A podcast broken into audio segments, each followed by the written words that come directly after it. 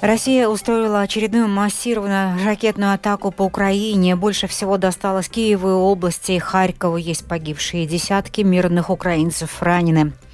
Шкода «Вагонка» поставила Латвии электропоезда, но часть из них с браком. Рейсы задерживаются или отменяются вовсе. Бывшая глава Талсинского края приговорена к 150 часам общественных работ за незаконную выплату пособий. Японию трясет почти 100 тысяч японцев э, были эвакуированы. Им пришлось покинуть свои дома. По последним данным, 48 э, японцев погибло. Теперь об этих и других событиях подробнее.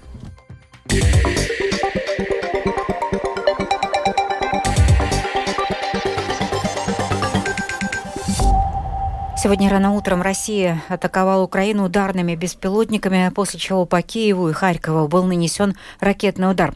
По словам главнокомандующего ВСУ Валерия Залужного, Россия запустила по Украине 99 ракет, 72 из них были уничтожены. На фоне новой массированной ракетной атаки России на Украину в ЕС звучат призывы незамедлительно оказать помощь Киеву. Тему продолжит Рустам Шукуров. О первых взрывах в Киеве рано утром сообщил мэр города Виталий Кличко. По его данным, в Деснянском районе на открытой местности упал обломок ракеты. Позже Кличко написал еще о нескольких взрывах. В Голосеевском районе обломок ракеты упал на открытой территории парка. Взрывы также были слышны в Оболонском районе. Мэр Киева также сообщил о беспилотниках и ракетах в Подольском и Печорском районах. В некоторых районах они попали в здания гражданской инфраструктуры. Также пострадал многоэтажный дом в Соломенском районе Киева. Там спасатели разблокировали 17 человек. 117 человек вывели из дома. Всего в Киеве госпитализированы 27 человек. В Харькове удары наносились по центральной части города примерно с 7.30 утра по местному времени. По предварительным данным пострадал 41 человек, из них двое детей. Они находятся в больнице. 17 человек госпитализировали, четверо из них в тяжелом состоянии. Также в результате российских обстрелов пострадали более 20 населенных пунктов Харьковской области. Более 20 тысяч человек остались без электричества. Президент Украины Владимир Зеленский сообщил, что в ходе массированного российского удара 4 человека погибли. Мои співчуття усім рідним та близьким. Мои соболезнования всем родным и близким погибших. Есть много раненых. Всем оказывается необходимая помощь. Благодарю сотрудников экстренных служб Украины, сотрудников полиции, врачей, всех, кто помогает людям. Наши ВВС, зенитчики, мобильные огневые группы, спасибо вам, ребята. И я благодарю всех тех в мире, кто нам помогает. Патриот, Айрис-Ти, Насамс, каждая из этих систем уже спасла как минимум сотни жизней. И за каждую отнятую жизнь Россия будет нести ответственность ответственность. А за кожне забране життя Росія відповідатиме. Посол Европейского Союза в Украине Катарина Матернова после новой массированной российской ракетной атаки заявила, что Украина нуждается в дополнительной поддержке, а Россия будет привлечена к ответственности. Президент Эстонии Аллар Карис назвал массированную ракетную атаку России на украинские города преступлением против человечности. Президент Литвы Гитанас Науседа в свою очередь призвал партнеров немедленно передать Украине больше систем противовоздушной обороны. Необходимость немедленно оказать помощь Украине также подчеркнул президент Латвии Эдгар Саренкевич. Он отметил работу украинской противовоздушной обороны, но добавил, что Украина нуждается в большей помощи. Новогодние празднования закончились, и Запад должен быть серьезным и действовать немедленно, подчеркнул латвийский президент. Рустам Шукуров, служба новостей Латвийского радио. Ну по последним данным спасательной службы Украины, число погибших в результате ракетного удара по Киеву и Харькову выросло до пяти человек, число раненых до 127 человек. Государственная служба чрезвычайных ситуаций сообщает, что ее сотрудники до сих пор тушат два пожара в Подольском районе Киева, а также разбирают аварийные конструкции жилого дома в Харькове. Чтобы иметь возможность в будущем оказывать необходимую поддержку гражданскому украинскому населению, но сократить расходы на содержание Рижского центра поддержки, было решено перенести центр из Старой Риги на улице Амата 4 на Юглу. Общая площадь помещений существенно не изменится, но затраты на содержание здания будут значительно ниже. С новыми электропоездами вновь возникли проблемы. Этим утром задержки поездов по линии Рига-Сколте достигали трех часов. Причиной этому по направлению в сторону Риги у нового электропоезда произошла поломка. В компании Vivi, бывший пассажир Вилсенс, признают, что так называемые детские проблемы обнаружены почти в половине всех новых составов. Подробнее об этом в сюжете Михаила Никулкина. Около половины девятого утра на станции Гарцемс стоит новый электропоезд. Внутри него царит темнота, климат-контроль не работает, так же, как и автоматические двери. Чтобы зайти или выйти из поезда, пассажирам приходится раздвигать их вручную. Чтобы выяснить, что случилось, мы связались с компанией пассажиру Вилсенс, теперь Виви, где ответили, поезд сломался. Чтобы решить проблему с доставкой пассажиров, подъехал еще один новый электропоезд, который присоединили к сломавшемуся. Кондуктор призвала пассажиров перебраться в теплый и освещенный состав, однако примерно через 20 минут всех снова попросили выйти. Спустя 15 минут ожидания на морозе к станции подъехал старый состав советских времен. Все это задержало пассажиров примерно на 3 часа. Опрошенные службой новостей пассажиры считают, что прежде чем выводить поезда на линию, их нужно тестировать и сетовали на то, что лучше уж ездить на старых, чем на таком, цитирую, мусорнике. Nu, jaunie vilcieni jānotestē. Slikti tas, ka ne, pat sabiedriskais neiet. Autobus tikai 11. tagad būs. Nu, nu, kā lai tiek? Nu, diezgan smieklīgi. Forši tā jauno vilcienu palaiž. Un pirmo reizi es būtu braucis ar jauno vilcienu, bet laikam ies garām kaut kā. Nu, Priekš kam tāda miskasta vajadzīga? Labāk vecs, kas brauc, nevis. Nu, ko es tur varu pateikt? Некоторые пассажиры думают, что новые электропоезда не выдерживают холод. В свою очередь пассажиру Вилсенс не торопится списывать проблемы на мороз, объясняя, что в данном случае у поезда опустился токоприемник, а аккумулятор разрядился. Представитель компании Сигита Зведря отмечает, что проблемы с новыми поездами не редкость. У составов от других производителей также наблюдались проблемы в странах-соседях. В Латвии среди 11 новых произведенных компанией «Шкода Вагонка» составов проблемы обнаружились в пяти, признает Зведра. У нас абсолютно новые поезда. Соответственно, проявляются, как это называют в отрасли, детские болезни, когда не поднимается токоприемник. Проблемы были также с тем, что, например, не открывались двери. В данном случае нужно считаться с тем, что эти поезда являются очень электронизированными системами. Вы понимаете, когда поезда тестировали, эти тесты не проводились абсолютно на всех составах. Было несколько тестовых поездов, которые ездили и у которых все проверяли. Остальные проверялись только на техническое соответствие этим, первым, протестированным поездам. Понятно, что когда поезда начали курсировать и перевозить пассажиров, это уже другая ситуация.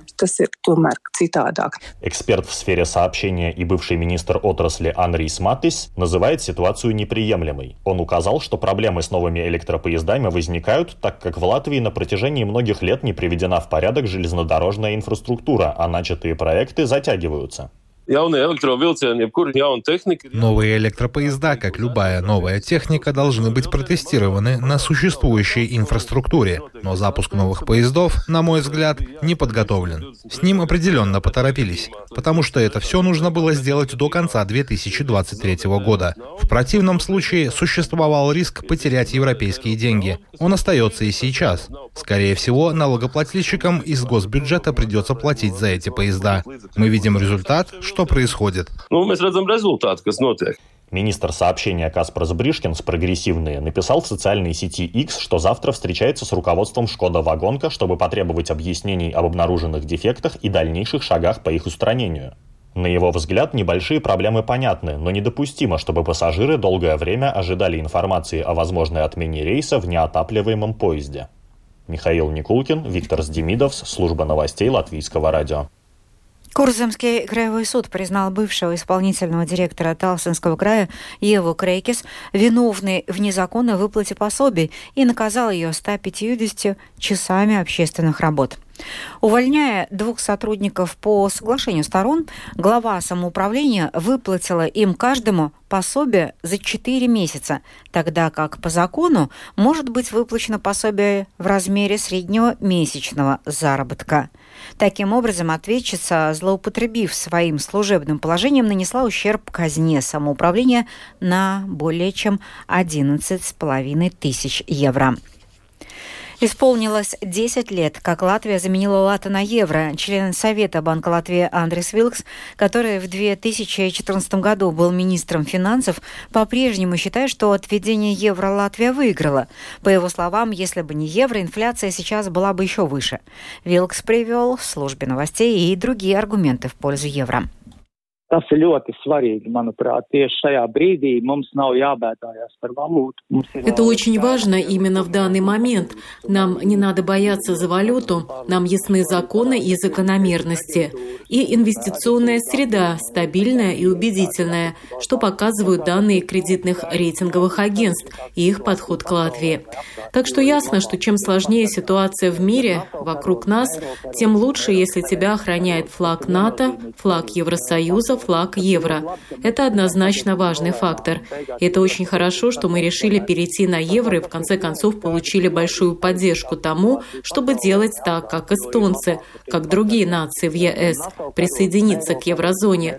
Слава богу, что и литовцы это сделали, и весь регион защищен, что у нас как в еврозоне, и нам не надо беспокоиться.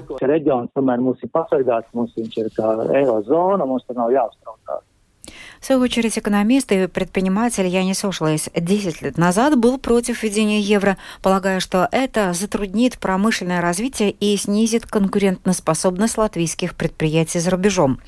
Янис Ошлайс сказал службе новостей, что сейчас мы видим эту проблему. Латвия импортирует больше, чем экспортирует, но плюс от евро тоже есть. Es domāju, ka центральный iegūms ir nu, vairāk tāds simbolisks un psихологический. Tas, ka mēs... Я думаю, что главная польза от того, что мы в еврозоне, больше такая символическая и психологическая. То, что мы в еврозоне, обеспечивает нам безопасность. Я думаю, что, например, России напасть на страну, которая в еврозоне, в Европейском Союзе и в НАТО, практически невозможно. Поэтому я думаю, что у нас ситуация с безопасностью лучше благодаря евро.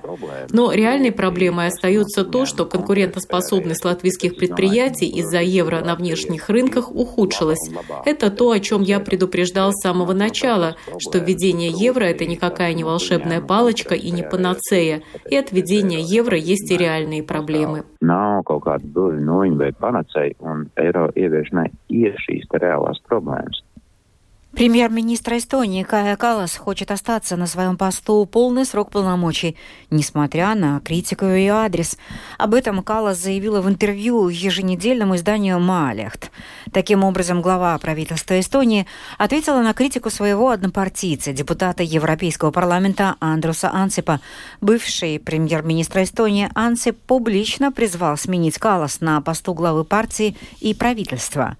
С Ансипом согласны многие другие члены партии реформ, рассказывает наш корреспондент в Брюсселе Артем Конохов. Премьер-министр Эстонии Кая Калас утверждает, что хочет на нынешнем посту дождаться плодов своего труда. Поэтому она хотела бы остаться в должности главы правительства полный четырехлетний срок. Каллас сказала, что предыдущее правительство устроило праздник за деньги налогоплательщиков, а ей пришлось этот праздник прекратить. Поэтому Каллас хочет дождаться того момента, когда и она сможет порадовать людей. В то же время Каллас не исключила возможности принять рабочее предложение в Брюсселе, но не в должности комиссара от Эстонии. Пока в латвийские госслужбы не поступила информация о том, что в результате землетрясения, произошедшего в Японии, в понедельник пострадал хоть один житель Латвии. Министерство иностранных дел призывает жителей страны, находящихся в Японии, следить за информацией ответственных служб и властей о текущей ситуации, а также следовать всем указаниям, чтобы в случае необходимости эвакуироваться. Как сообщалось, по меньшей мере 48 человек погибли, десятки пострадали в результате мощного землетрясения в центре центральной Японии в 7,6 балла по шкале Рихтера. Уровень опасности цунами снизился, но почти 100 тысяч японцев провели прошлую ночь в эвакуационных центрах, школах и спортзалах. Рижская дума сегодня проинформировала о планах на второй этап реконструкции парка Узварас в Пардаугове. В парке будет создана инфраструктура для активного и спортивного времяпровождения. В выборе объектов смогут поучаствовать и сами жители. Подробнее об этом мой, корресп... Э, мой коллега Михаил Никулкин. В этом году в парке Узварас начнется второй этап реконструкции и облагораживания территории. Первый этап был завершен осенью 2023 года. Работы на первом этапе проводились на территории в 9 гектаров, второй же этап затронет 5 гектаров. Объекты, которые будут построены в этой части парка Узварас, главным образом будут спортивными, поскольку в Пардаугаве не хватает мест и возможностей для активного времяпровождения. Вице-мэр Риги Эдвард Ратнекс «Национальное объединение» рассказал о тех элементах, которые будут обязательно включены в работы второго этапа. Обязательные вещи, которые мы хотим включить во второй этап реконструкции парка Узварас, это дорожки, освещение, балларды, препятствия для автотранспорта, чтобы никто не мог заехать в парк на грузовой машине. Художественное наполнение туннелей. У нас есть идеи, и мы начали работу еще на первом этапе с Академией искусств, студентами, которые предложат свои решения, как художественно оформить туннели. Если мы не оформим их таким образом, то, возможно, появятся другие художники, которые оформят их по-своему. И этого мы не хотим. Также планируется специальное покрытие для дорожек вдоль бульвара Узварас, а также постоянный туалет. Кроме того, будут установлены краны с водой и построен бетонный скейт-бассейн, так называемый пул. Помимо обязательных объектов в парке Узварас, люди до 19 января смогут проголосовать за дополнительные элементы и объекты, которые они хотели бы видеть в парке. Из предложенного списка будет реализовано от 3 до 5 предложений, которые наберут больше всего голосов. Опрос будет проводиться на домашней странице Рижского самоуправления. Каждый человек может проголосовать один раз, выбрав из списка три наиболее понравившиеся ему инициативы. О том, за что смогут проголосовать жители, Эдвардс Ратниекс, Нацблок. В зоне активного отдыха предложенные варианты – уличный баскетбол, площадка для пляжного волейбола, дорожка со спортивным покрытием вдоль улицы Херманя, либо силовые тренажеры. В зоне для детей – это полоса препятствий, велотрасса, водные элементы и сеточный парк. В зеленой зоне можно выбрать фонтан для водоема, солнечные часы, площадка для выгула собак, озеленение, декоративные клумбы. И также есть элементы инфраструктуры, которые могут понравиться людям после занятий спортом. Чтобы были души модульного типа, раздевалка рядом с зоной активного отдыха и зона с кафе. Сумма, которую планируется потратить на реализацию второго этапа проекта, пока не называется. Она будет известна после принятия городского бюджета. Работы, скорее всего, начнутся в конце мая, начале июня. Михаил Никулкин, служба новостей Латвийского радио.